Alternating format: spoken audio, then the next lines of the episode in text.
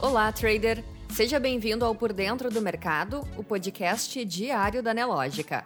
A partir de agora, você confere os acontecimentos e dados econômicos que vão movimentar o mercado financeiro nesta terça-feira, 12 de abril.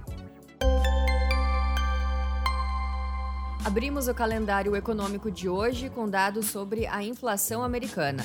O índice de preços ao consumidor nos Estados Unidos acelerou e teve alta de 1,2% em março, frente a fevereiro, em linha com o esperado, segundo dados divulgados pelo Departamento do Trabalho, após avanço de 0,8% no mês anterior. Na base anual, a alta foi de 8,5%. O núcleo de inflação, que exclui alimentos e energia, teve alta de 0,3% em março, frente a fevereiro, abaixo do esperado. Na comparação anual, a alta foi de 6,5%. No cenário doméstico, a agenda econômica brasileira conta apenas com o volume de serviços do Brasil, que recuou 0,2% em fevereiro em relação a janeiro e teve avanço de 7,4% na comparação com o mesmo mês do ano anterior. Esta foi a segunda queda seguida e faz com que o setor acumule uma perda de 2,0% frente ao nível de dezembro de 2021. O principal impacto negativo veio dos serviços de informação e comunicação, que recuaram pelo terceiro mês consecutivo. A atividade está num patamar 8,6% acima de fevereiro de 2020. E ontem o presidente do Banco Central, Roberto Campos Neto, disse estar surpreso com o resultado do IPCA na semana passada, que apontou inflação de 11,30% nos últimos 12 meses. E afirmou ainda que o Banco Central está disposto a mudar o plano pré-definido caso seja necessário.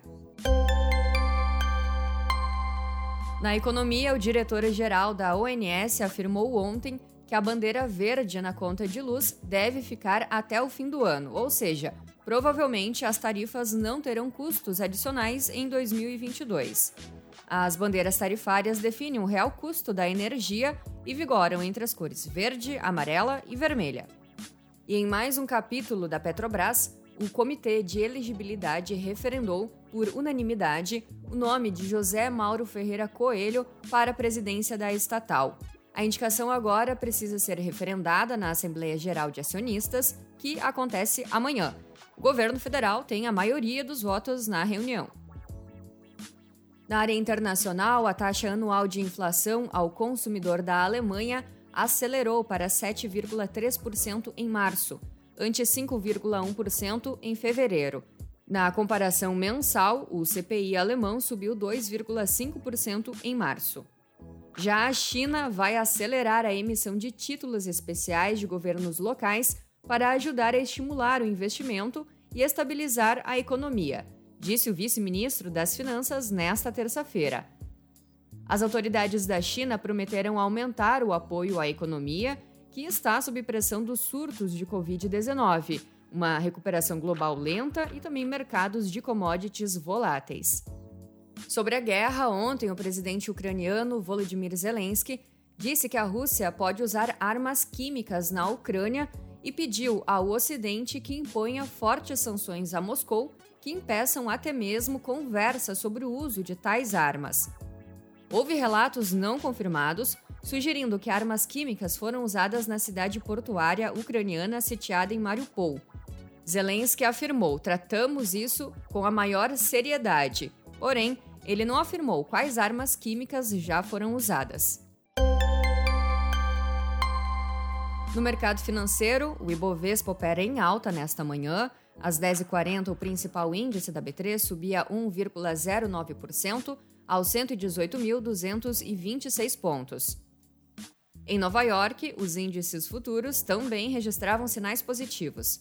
O S&P 500 tinha alta de 0,88%, Nasdaq 1,14% e Dow Jones 0,67%.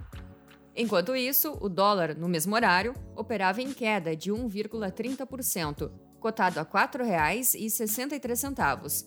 Já o Bitcoin operava em alta, aos 40.290 dólares. Você pode conferir estas e outras notícias na sua plataforma Profit Pro. Se você ainda não é assinante, faça hoje mesmo o seu teste grátis. Um ótimo dia e até amanhã!